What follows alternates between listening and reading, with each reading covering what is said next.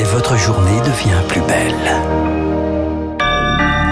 Vendredi 14 mai, 7h sur Radio Classique. «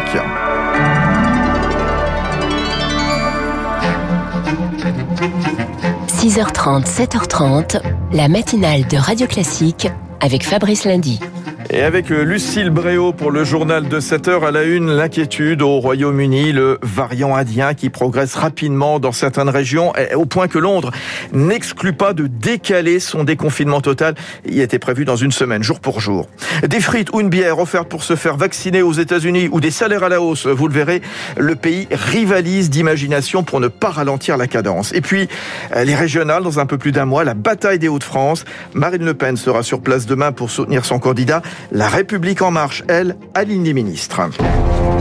Radio classique. Bien la une, Lucille Bréau, donc le variant indien qui inquiète le Royaume-Uni. Des poussées localisées sont apparues à Londres ou encore près de Manchester. Hier, Boris Johnson a fait part de son inquiétude. Le pays est censé franchir une nouvelle étape de son déconfinement progressif lundi prochain avec la reprise du service à l'intérieur pour les pubs et les restaurants. Mais le variant pourrait venir jouer les troubles fêtes, Elodie Wilfried. Le Royaume-Uni s'en sortait bien, seulement 2000 contaminations par jour, c'est 10 fois moins que chez nous. Mais désormais, le variant indien représente la moitié des cas. Il a pu contaminer des personnes ayant déjà eu la maladie. C'est ça qui inquiète les autorités anglaises. Près de 60% de la population adulte est vaccinée avec AstraZeneca. Mais il est possible que ce variant contourne les anticorps, selon la virologue Christine Rouziou.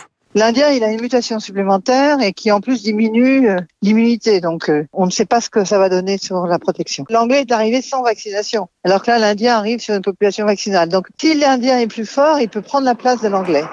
Un variant indien qui prend le dessus alors que les bars et les restaurants doivent rouvrir le 17 mai en intérieur.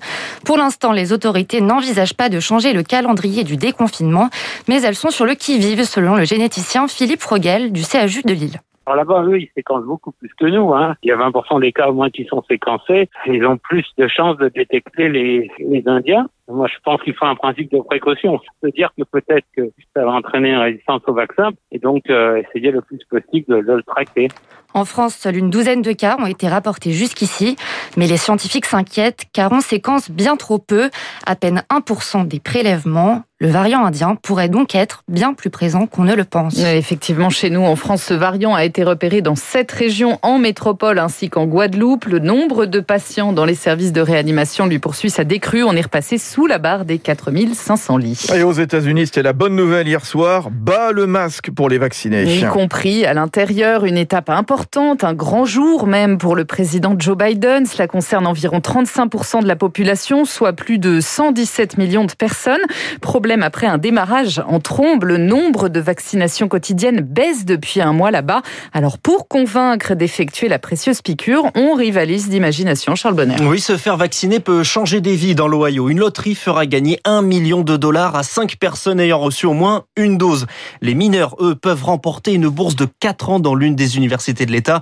Le gros lot dans un pays où les études coûtent extrêmement cher. À ceux qui l'accuseraient de vider les caisses, le gouverneur se défend. Le vrai gaspillage, ce sont tous les morts du Covid-19.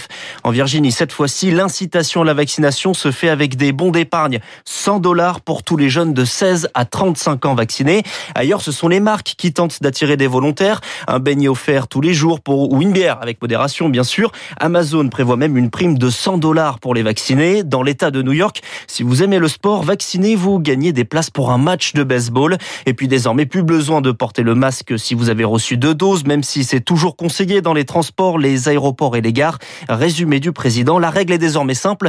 Faites-vous vacciner ou portez un masque jusque-là. Le choix vous appartient. Il reste 25% de la population à convaincre. Charles Bonner, la Grèce, elle rouvre sa saison touristique aujourd'hui avec le retour de la liberté de circulation. Seule condition, être vacciné ou présenter un test négatif pour s'y rendre. Il est 7h04 sur Radio Classique. En Israël et à Gaza, c'est la confusion ce matin. En plein milieu de la nuit, l'armée israélienne a annoncé être euh, entrée dans l'enclave palestinienne contrôlée par le Hamas avant de démentir. En parallèle, il continue de pleuvoir un déluge de feu. 103 personnes sont mortes à Gaza depuis lundi, dont 27 enfants, d'après le dernier bilan du ministère local de la Santé. Le Hamas, lui, continue d'envoyer des roquettes sur Israël. Le Conseil de sécurité des Nations Unies se réunira dimanche. À Paris, la préfecture de police, elle interdit toute manifestation en lien avec le conflit. Une de soutien aux Palestiniens était prévue demain dans le quartier de Barbès. Gérald Darmanin craignait qu'elle ne dégénère comme en 2014. Des rassemblements sont prévus également dans une vingtaine d'autres villes. Dans les Hauts-de-France, âpre bataille pour décrocher la région. Marine Le Pen est sur place demain dans l'Aisne pour soutenir son candidat Sébastien Chenu. La République en marche, elle sort l'artillerie lourde de son côté avec l'arrivée vendredi dernier sur la liste de Laurent Pietraszewski d'Éric Dupont-Moretti, le garde des Sceaux. D'autres ministres pourraient venir en renfort, Agnès Pannier-Runacher, Alain Griset et même Gérald Darmanin, Lauriane Tout-le-Monde.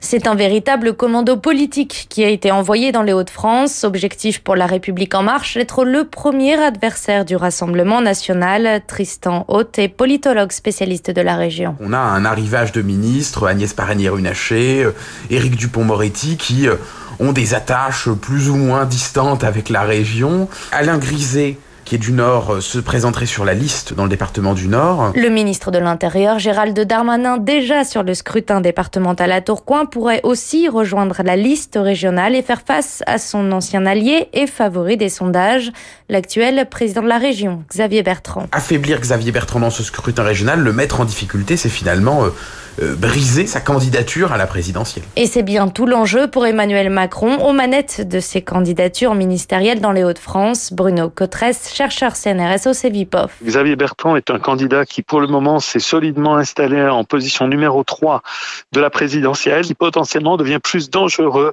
pour Emmanuel Macron à un moment donné où Emmanuel Macron essaye de diviser les républicains. Dans les Hauts-de-France, la République en marche est créditée de 10% dans les sondages, tout juste de quoi pouvoir peser au second tour. Et en région Provence-Alpes-Côte d'Azur, pas de liste finalement pour Sophie Cluzel. La secrétaire d'État aux personnes handicapées apporte son soutien à Renaud Muselier. Des membres de la République en marche figureront sur sa liste.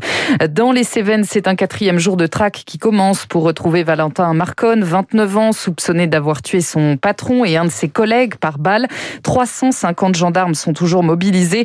D'après le procureur de Nîmes, il est apte à la survie en milieu hostile. Un tableau de Picasso vendu 103 millions de dollars aux enchères chez Christie's à New York. Cette femme assise près d'une fenêtre représente la muse et la maîtresse du peintre Marie-Thérèse Balter.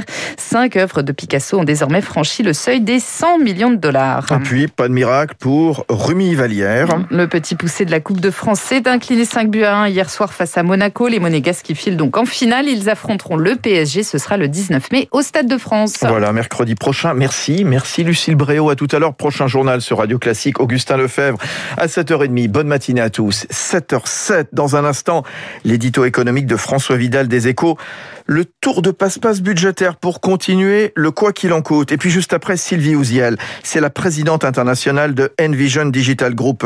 C'est un chinois euh, spécialisé dans les énergies alternatives. Euh, le leader mondial des turbines éoliennes. Elle est de passage en France. Elle sera sur Radio Classique dans 3 minutes.